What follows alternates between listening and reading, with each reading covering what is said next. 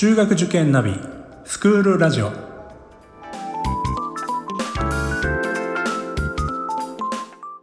スクールナビゲーターののびるです。この番組は中学受験を目指すご家庭に学校の先生からの生の声や受験に役立つ情報をお届けするラジオです。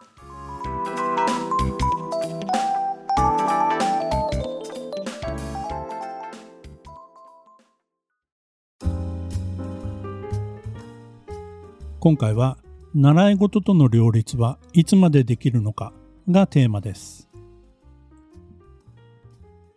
以前ある新聞のコーナーで受験相談を担当したことがあります。その中で小学校1年生のママから次のような相談がありました。まだ先のことではありますが中学受験を考えています。趣味程度ではなく本格的にその習い事に打ち込んでいる場合塾通いが忙しくなる中、高学年からはどのように対処すればよいのでしょう？塾によっては、習い事をやめなさいと言われるようです。体力的にも難しいとは思うのですが、習い事を続けさせたいという場合、中学受験を諦めて高校受験まで待った方が良いのではないでしょうか？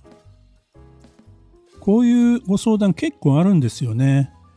あの全国レベルの大会の上位に行くお子さんとか、まあ、本格的に習い事を習っている、まあ、将来もしかしたらその世界に進むかもしれないみたいな場合ですね。なかなかこういつまで続けていて、まあ、いつから休むのか、まあ、こういったあたりの判断って難しいと思うんです。一つ私の教え子の例を言いますと本当に本格的に野球に打ち込んでいてまあ、中学、高校、大学、もしかしたら、まあ、プロとか社会人で、まあ、そこまで、まあ、野球をやりたいというふうに、もう小学生から思っている、まあ、そういうお子さんがいて、まあ、親もそれを応援したいと。では、いつまでやるかというと、まあ、6年生の夏の大会まではやらせたいということで、じゃあそれまでは、まあ、塾と、それから、まあ、野球と両立させましょうということになった生徒がいました。ただやっぱり厳しいチームだったので、まあ、練習もハードだったんですよね。朝も夜も、そして土日は遠征、夏休みとかは長期の合宿とかですね、まあ、そういったことがあったので、普段の塾の日もですね、休むこともありました。それから、まあ、宿題が終わらないとかですね、まあ、そういったことは日常的にあったんですね。ですから、まあ、どうしても時間的な問題として、まあ、日々の学習が遅れてしまうという。結果、まあ、やっぱりテストでも成績がなかなか振るわない、まあ、こういったことがですね6年生の1学期まで続いていたんです。それから志望していた学校が、まあ、野球も強いんですけどもかなり難関校で6年生の夏前の段階でもまあ客観的に見て偏差値10ぐらい足らなかったという状況でした。ただ一つこの子はですね、やっぱり自分が周りの子に比べて時間がないことをまあ自覚してたんですよね。だから授業中はとても集中しているように見えました。宿題も全部できることは少なかったんですけども、まあ、取り組んだ問題はしっかりやってきたというのがノートからも伺えましたね。で、さらに救いだったのは、まあ、ご両親ともまあ、そういった宿題が終わらないこととか、まあ、成績が振るわないことっていうのをあまり気にせずにですね、できることだけをやろうねというスタンスを崩さなかったんですね。まあ、時間が足らないことは分かっていたので、ある意味覚悟はできていたのだと思います。6年生の夏休みの大会が終わってからは、これまでの分も取り返すぞとばかりにですね、まあ、さらに集中力を高めて授業に臨んでいたようです。まあ野球でね培ったその体力的な部分とか集中力の部分っていうのがそこに生かされてるなというのはちょっと感じましたね。ですからまあ本当にここからはもう思う存分勉強するぞということで、まあ、逆にこう楽しんでるような感じも受けました。わからないことはどんどん積極的に質問もできましたしね、えー、まあ自分ごとに勉強がなっていればですね定着もよく学習効率も上がるんですよね。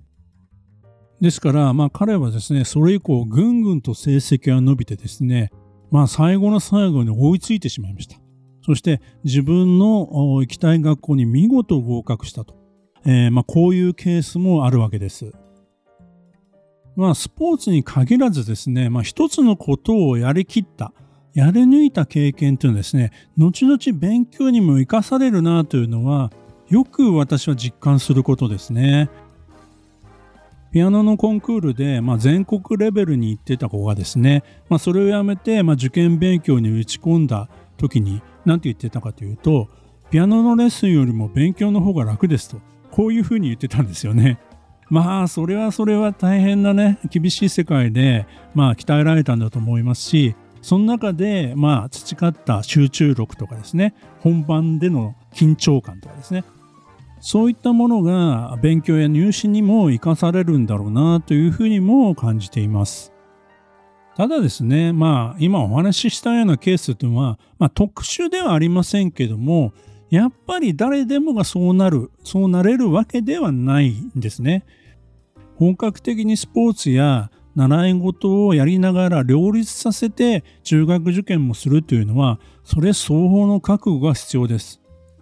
ですからやはり習い事スポーツを優先したいということであったら高校受験を選択するというのも一つの考え方だと思います。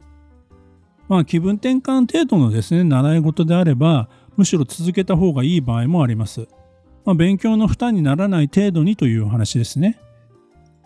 その時間も削って勉強時間に当てようと思ってもまあなかなかうまくいかないケースもまあこれまでもたくさん見てきました。いろいろな考え方があると思います。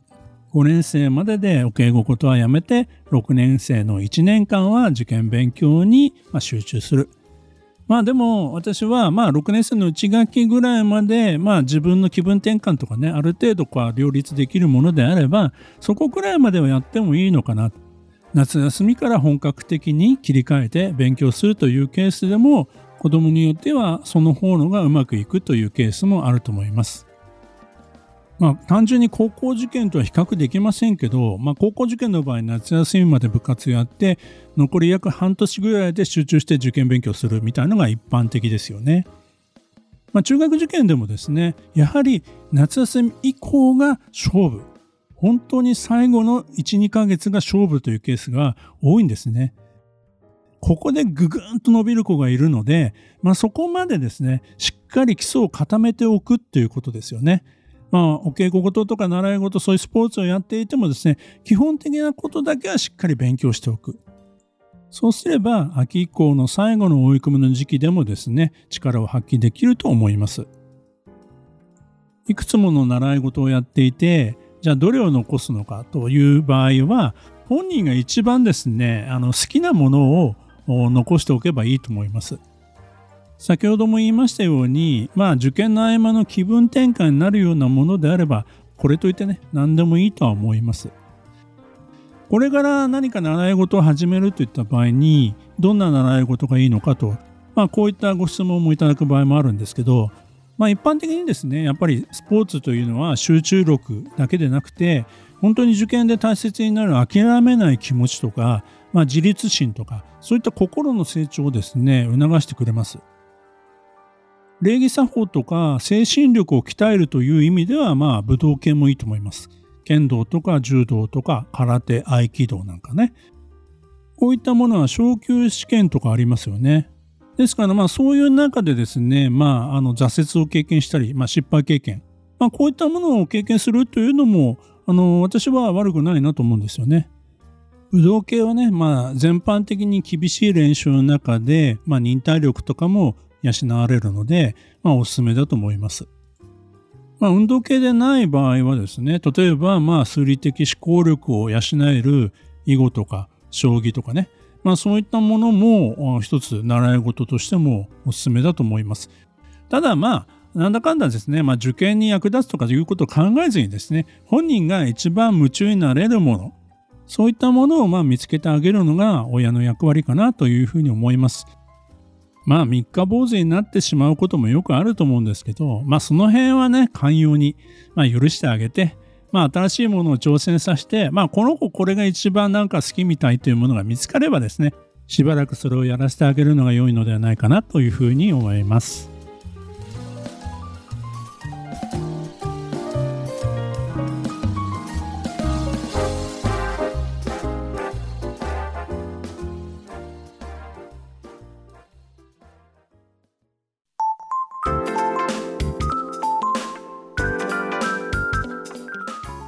クールラジオでは番組への感想、出演してほしい学校など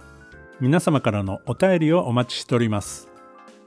また受験に関する質問や相談にもお答えしていきますので概要欄の Google ホームからお気軽にお寄せください。Apple、Amazon、Google、Spotify などの無料のポッドキャストアプリで購読やフォローなどのボタンを押していただくと更新情報が届きますので便利です。それでは次回もスクールラジオでお会いしましょう。